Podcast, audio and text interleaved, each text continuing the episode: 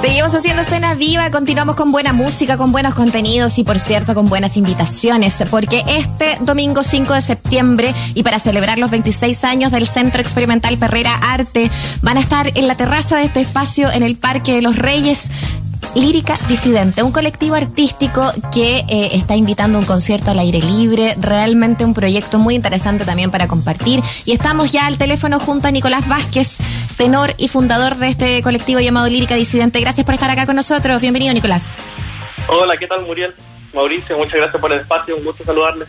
Al contrario, Nicolás, gracias a ti por querer conversar con nosotros. Bueno, y gracias a ti también por empezar a, entrar eh, en tema de fondo, ¿no? A, democratizar un poco una, una expresión tan de elite, ¿no? Tan, tan capturada, digamos, ¿no? Por, por ciertos grupos, digamos, ¿no? Esto de llevar la ópera a otros lugares, algo que uno puede contratar cuando de repente uno en el metro, en la calle, en el centro, ve gente haciendo, canto lírico, genera un entusiasmo, digamos, ¿no? Pero los accesos no siempre son los más expeditos eh, pensando en lo popular, ¿no? Me imagino que ahí nace la inspiración de este proyecto, ¿no?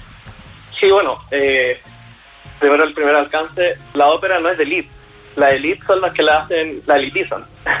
la ópera nace como, un, como una, una expresión muy popular que habla y que hablaba sobre los procesos sociales que, que vivían los, los pueblos. Entonces, eh, claro, un poco parte eh, por esta, esta necesidad de mantener viva la ópera, de darle vigencia, eh, pero también nace desde la necesidad de abrir espacios de profesionalización para los, las y les cantantes de nuestro territorio, mm. debido a que en general las puertas están muy cerradas por esta misma elitización que existe de la cultura y como cantantes líricos no tenemos no tenemos los espacios para poder hacer la ópera, para poder crecer arriba de un escenario. Entonces, la ahí nace un poco lírica y gigante. Está muy buena la idea porque, a ver, las primeras reflexiones son interesantes. De partida, ¿cómo, cómo te explicas tú eh, esto de la elitización de la ópera? ¿no? Eh, ¿Es algo que pasa solo en Chile eh, o algo que pasa afuera también? ¿Y cuáles son las razones que explicarían de por qué ese canto, si bien conectado originalmente con algo tan popular, se fue como divorciando de ese mundo y terminó transformándose en alta cultura, ¿no? Claro.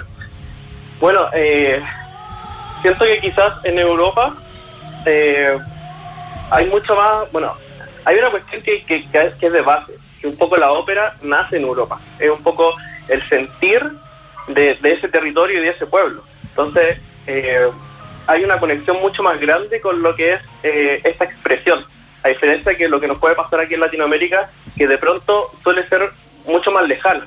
¿ya? Eh, mm. Siento que pasa un poco lo que pasa en muchas aristas del, del arte, un poco el como encerrar el arte dentro de los museos. ¿ya?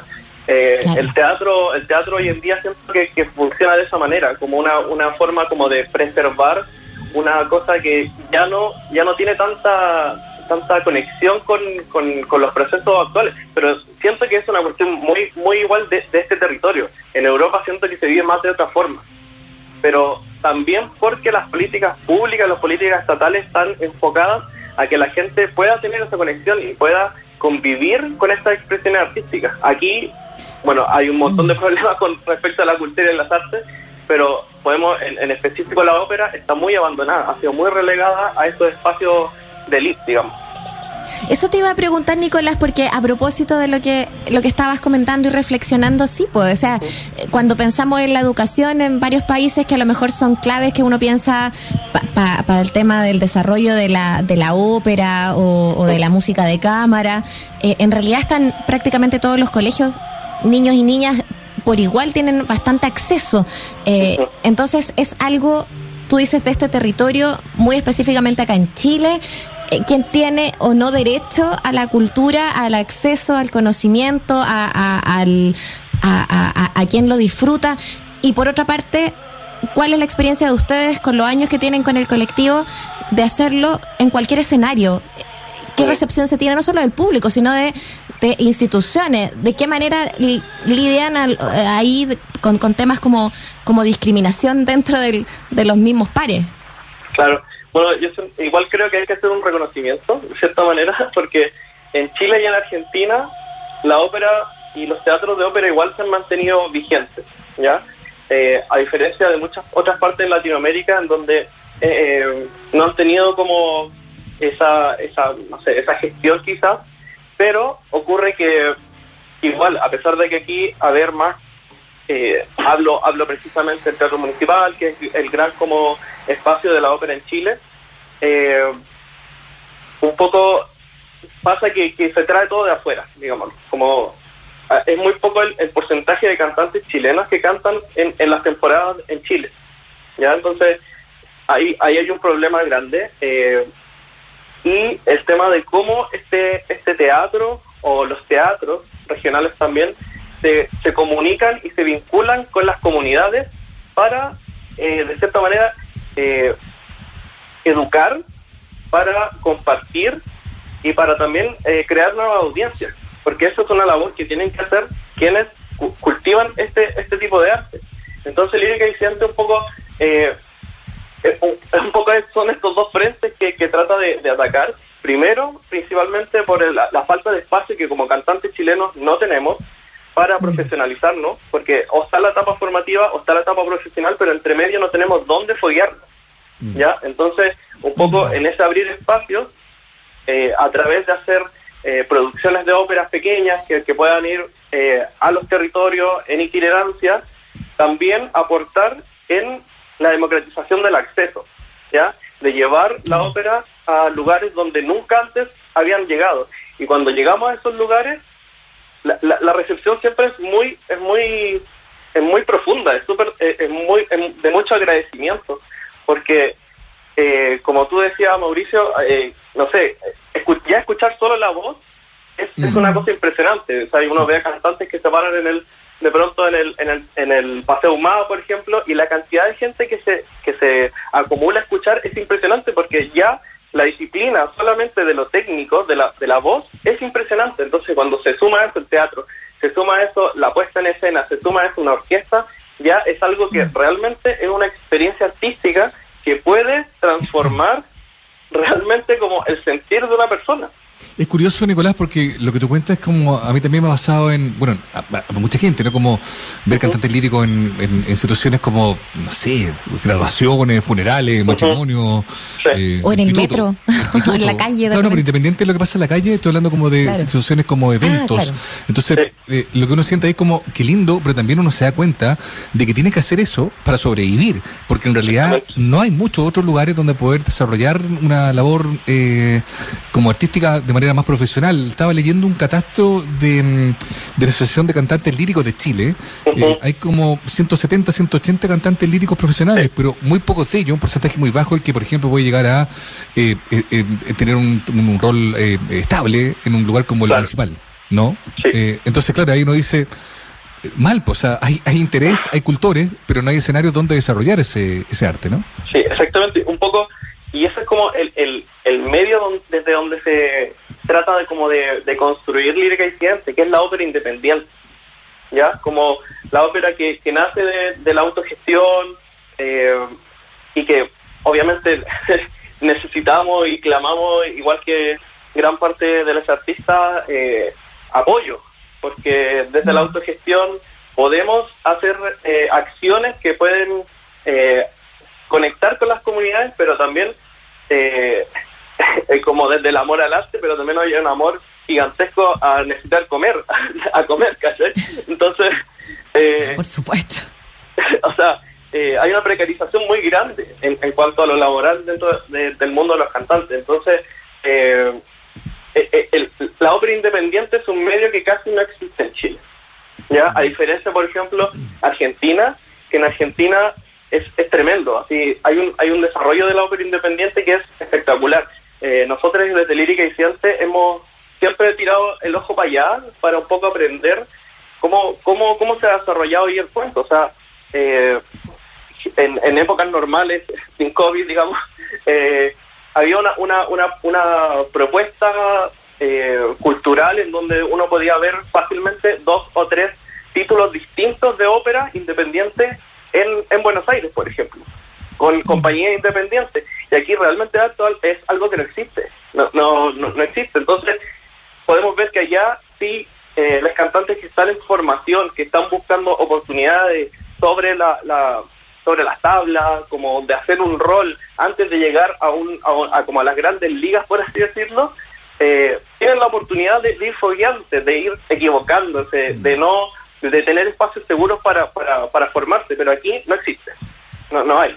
Entonces Lírica y Ciente se abre un poco dentro de ese de ese medio inexistente y trata desde ahí de, de cambiar un poco paradigma de la, de la hegemonía que existe de los grandes como entidades culturales. Y, y, bueno, hay, hay algunas otras compañías que, que van funcionando, que van naciendo, pero como te digo, o sea, sin los apoyos y sin políticas culturales potentes, es súper difícil, es súper difícil.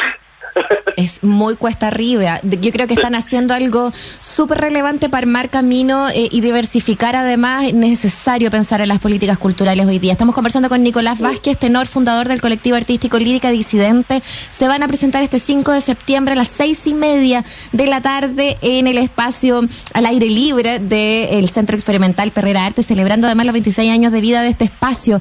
Eh, tiene mucho que ver, ¿no? Como mm, la institución eh, o como el espacio que tiene la Perrera eh, allí y, lo que han formado con lo que tú has estado comentando, eh, con, esos espacios que son necesarios abrir y que han, tenido que eh, funcionar de manera súper paralela y muchas veces ajena y a contracorriente con respecto a las, a las políticas culturales, pero que se han mantenido por 26 años. ¿Qué, qué los vincula y qué los vincula específicamente a ustedes y qué es para, para, para ustedes también presentarse eh, este domingo poder volver a ese lugar a, tocar en vivo? Mira, partir por, partir por decirte que eh, tener un espacio como una alianza de colaboración con un espacio tan importante como Ferrera Arte, que lleva tantos años en, en, en la lucha y en la resistencia cultural, es muy importante, es muy importante, como que la vinculación entre asociaciones y organizaciones afines es es la forma que, tener, que, que, hay que ir fortaleciendo de aquí en adelante para, para que el, el mundo cultural pueda fortalecerse, porque desde las políticas culturales no va a ocurrir. Entonces, más allá de eso también, de la importancia que ya tiene este centro por sí solo, para nosotros desde Lírica y Cience es realmente un regalo poder contar con un espacio físico donde poder llevar a cabo nuestro, nuestros proyectos, nuestros ensayos, nuestras producciones. Realmente es es un regalo que es impagable, impagable, porque no tenemos espacios en Chile. Los cantantes líricos no tenemos espacio, algo que, que repito mucho, pero es que es, real. Cuando queremos hacer algo, no tenemos dónde hacerlo. Entonces, tener un espacio como, como la carrera arte, eh, que nos vincula más allá de esta necesidad de tener un espacio, de tener una casa, eh, nos vincula el trabajo político también que hay por detrás de ese, de este trabajo cultural que, que, que lleva haciendo la carrera de arte y que nosotros llevamos haciendo desde finales de 2018. ¿ya? Entonces, eh, este, este gran, regalo que sentimos nosotros desde Lírica y antes, eh, lo queremos celebrar eh, este día 5 de septiembre, el domingo, a las 6 y media, eh, con un concierto de gran envergadura, en donde va a cantar el coro itinerante de, de la lírica y que es un coro de 15 personas que se sienten que se reúnen convocadas por este llamado eh, a un trabajo comunitario de llevar a, las, a los territorios la música y conectar también con el trabajo que hacemos Lírica y Ciencias y además 10 solistas que van a estar en escena también, tres pianistas y un director musical eh, para hacer un gran concierto con un repertorio muy variado pensado en poder conectar y seducir a, los a las nuevas audiencias, a los públicos que no son eh, que no conocen la ópera eh, van a ver eh, subtítulos para que para que puedan ir entendiendo cada, cada una de las cosas que vamos diciendo, que para Lírica y siempre, siempre, siempre ha sido un, eso te quería preguntar, Nicolás. Disculpa que te interrumpa, quería que tú pudieras detener en eso porque creo que no es un dato menor esto, esto de, de por qué mucha gente no se, no se vincula con este tipo de piezas, es porque no la entiende, ¿no? Porque están cantadas en alemán, están cantadas en italiano, no tengo idea, qué sé yo, hay una cosa idiomática que, que termina siendo un cerco. En ese caso, o, frente a esa realidad, más bien ustedes, claro, también toman la decisión justificando todo lo que ustedes hacen, de acercar, traduciendo con subtítulos. Eso está muy bien. ¿Cómo funciona en la práctica? Uno está viendo el espectáculo y hay pantalla abajo, al lado, que te están indicando lo que se está diciendo. Sí, bueno, hacer solamente la, la, salvedad para que la gente lo sepa también, que generalmente en los teatros siempre hay subtítulos. sobretítulos en realidad, que van a estar arriba arriba del, de la escena, de la caja del, del teatro. Entonces, eh, de repente, claro, existe está como este miedo de no, de, no poder entender, pero generalmente en los teatros existe. Y, y como ópera independiente creemos que es súper importante y es fundamental de hecho que la gente pueda, pueda realmente comprender cada palabra de lo que uno está diciendo, porque esa palabra está convertida en música, no, no son cosas aparte. Entonces, la intensidad que tiene la ópera se basa en eso, es que la palabra, la poesía, la literatura está convertida en música. ¿Ya? Más allá de, lo lindo que puede sonar la voz, etcétera, etcétera, ese, esa es una de las potencias que tiene la ópera. Por eso es tan, es, tan, es, es un, es un arte escénico tan que puede tocar tan profundo a las personas. Entonces, eh, el día del concierto va a haber una pantalla LED en donde se va a ir eh, transmitiendo todo lo que está pasando en el escenario, porque como va a suceder en la terraza, eh, la gente lo va a poder ver sin problema, pero poder ver la gestualidad de, de cada cantante, eh, que, que, es una cosa muy importante también, el, el, tema teatral, y ahí mismo en esta pantalla van a ir saliendo los subtítulos de, de cada una de las obras que vamos a interpretar. Estamos eh, pensando en lo que va a ser este concierto, en lo que va eh, a, a, gestarse también en este espacio, junto a Nicolás eh, Vázquez, eh, quien eh, es uno de los fundadores de este colectivo artístico Lírica Disidente. Aquí se encajó mi canto, yo creo que es un súper buen nombre para este concierto, para este reencuentro y para todo lo que nos has contado que ustedes llevan a cabo, eh, un repertorio que tienen pensado también para este espacio. solo dejar la invitación entonces para las seis y media de la tarde, este 5 de septiembre, se vuelve es posible encontrarse nuevamente con este canto, con esta presencia ahí. Te damos las gracias, Nicolás, por gracias, acercarnos Nicolás. a esta idea, este proyecto. ¿puedo, y... ¿Puedo cerrar con una cosita? sí, Muy por breve, porfa. Sí, obvio. Solamente eh, mandar un saludo y un agradecimiento gigantesco a toda la directiva de Lírica Incidente, Camila Guyana Stuparit, Ignacio Ramírez y a cada una de las personas que se convocan bajo eh, este paraguas y este alero de, de, la lírica disidente y también a todas, todos y todas las cantantes de Chile que mantienen viva la ópera eh, a pesar de todo. Estupendo, muchas gracias Nicolás. Muchas Éxito, gracias. Muchas gracias muy a bien. ustedes.